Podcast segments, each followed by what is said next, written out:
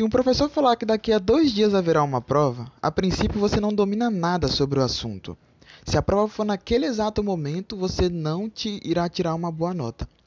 Então você senta numa mesa e começa a estudar sobre aquele assunto da prova, para estar preparado e no dia garantir uma boa nota. Agora eu digo, você trabalhava o seu mindset e nem sabia.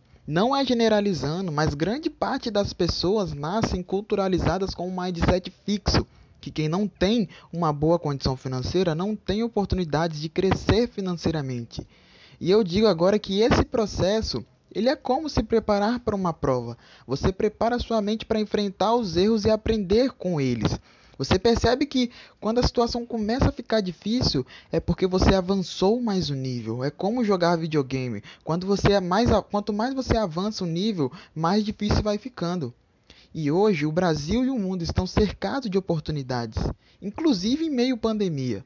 Então ficar parado não é uma justificativa, é uma escolha.